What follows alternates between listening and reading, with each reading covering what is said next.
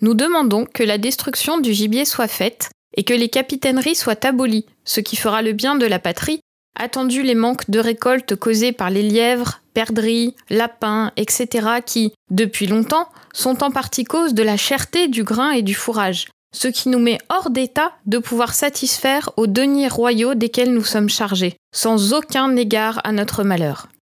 Nous demandons que les remises, buissons verts et secs, soient détruits et arrachés, c'est-à-dire dans la plaine, ce qui cause un grand délit, tant par les oiseaux que par les bêtes fauves qui y font leur résidence dans les temps de la moisson.